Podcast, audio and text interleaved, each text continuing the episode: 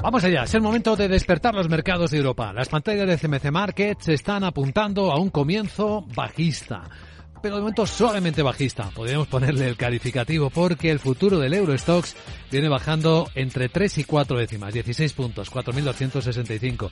Y el futuro del IBEX pierde pues 29 eh, puntos, es 3 décimas, 9.390. Sí llama la atención que el mercado americano, si vemos sus futuros, parece haber ya descontado la primera parte del susto de Jerome Powell. De hecho, el futuro del SP500 está plano en 3.988.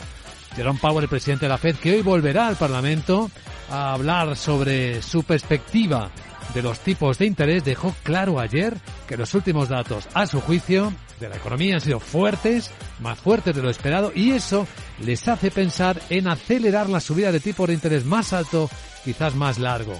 Y ahí está más o menos la preocupación del mercado que se ha visto también en el lado asiático esta noche, sobre todo en la bolsa de Hong Kong, está a punto de cerrar con una caída del 2,5%, aunque ahí pesa también la caída de empresas tecnológicas. Por esta otra batalla que hemos estado comentando en la gran tertulia de la economía, vemos que Tokio ha cerrado en positivo con una subida de cinco décimas. Sandra Torrecillas, buenos días. Buenos días. Mencionas a Jerome Powell, pero también vamos a conocer hoy el libro Beige de la Reserva Federal. En Europa ya tenemos sobre la mesa datos en Alemania, uno bueno y uno malo.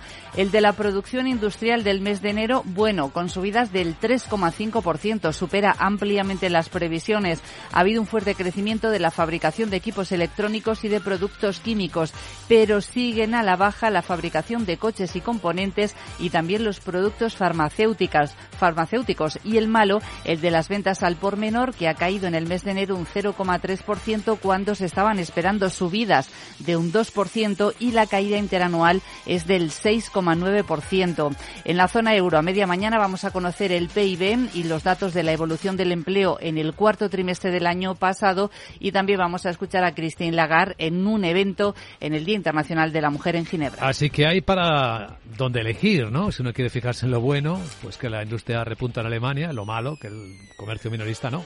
Bueno, vamos en este informe de preapertura de mercados en Capital Radio a saludar a don Jesús Sánchez Quiñones, director general de Renta 4. Don Jesús, muy buenos días.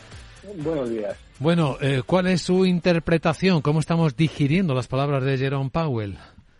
Es sorprendente cómo puede cambiar el mensaje en apenas unas semanas. Hay que recordar cuando hablaba de desinflación y ayer lo que hizo fue eh, dar un discurso con un tono bastante tensionador, advirtiendo que la Reserva Federal está preparada para volver a subir los tipos de interés si la economía americana se mantiene creciendo al mayor ritmo del esperado y si las presiones inflacionistas persisten, sugiriendo que el nivel de llegada pues, puede ser incluso superior al que se estaba esperando.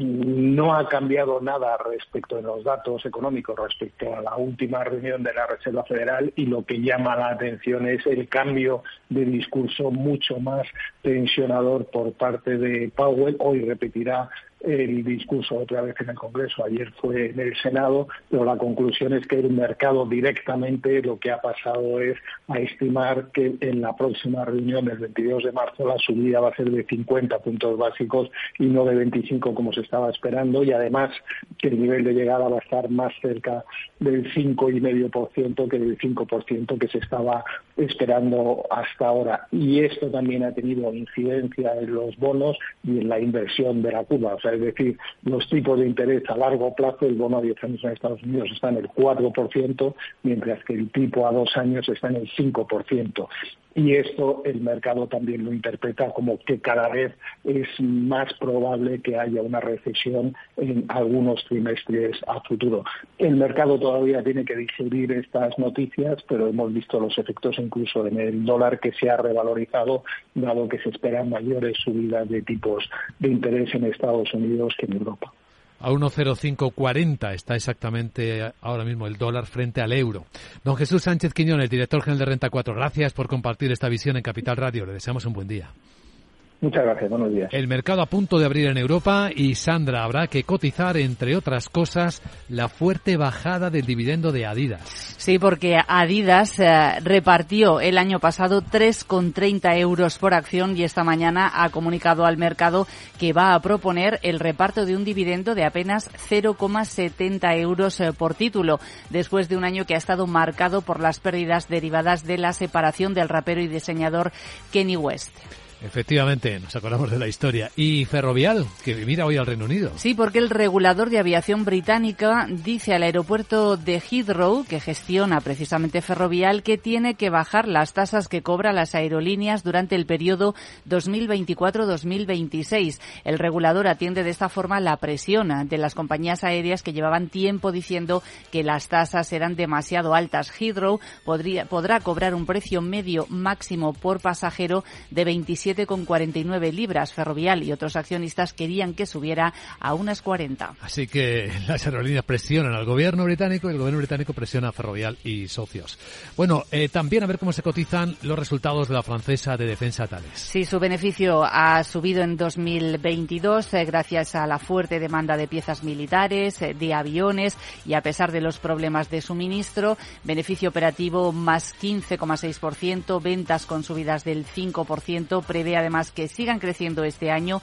Va a contratar a 12.000 personas, aunque su CEO muestra cautela, menciona que puede haber problemas con la disponibilidad de algunas piezas. Lo que sí hace es elevar el dividendo un 15%. Y a ver qué dice el mercado sobre Siemens. Eh, con dos noticias corporativas va a invertir más de 220 millones de dólares en una planta de fabricación de vagones de ferrocarril en Carolina del Norte y por otra parte va a desarrollar obras en plantas de energía eléctrica en Irak durante un periodo de cinco años y con una capacidad de producción de hasta 1.400 megavatios. Por cierto, a las aerolíneas las vamos a mirar por otra razón. Sí, porque ha presentado un informe mensual el Consejo Internacional de Aeropuertos. Dice que el tráfico de pasajeros ha aumentado un 69% en enero y que es la cifra más cercana ya a la plena recuperación. Aún así, las cifras todavía están un 11% por debajo, aunque el 42% de los aeropuertos europeos han recuperado ya sus volúmenes de tráfico anteriores a la pandemia. Pues ahí vamos, que llega el momento del despertar de los mercados en Capital, la Bolsa y la Vida.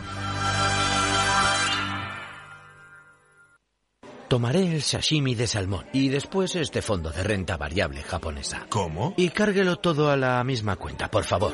Si eres cliente de Renta 4 Banco, estás acostumbrado a tenerlo todo en el mismo lugar. Realiza pagos con tarjeta, transferencias y domiciliaciones desde tu cuenta de inversión. Entra en r4.com y descubre nuestros servicios gratuitos. Renta 4 Banco, más especialista, más para todos.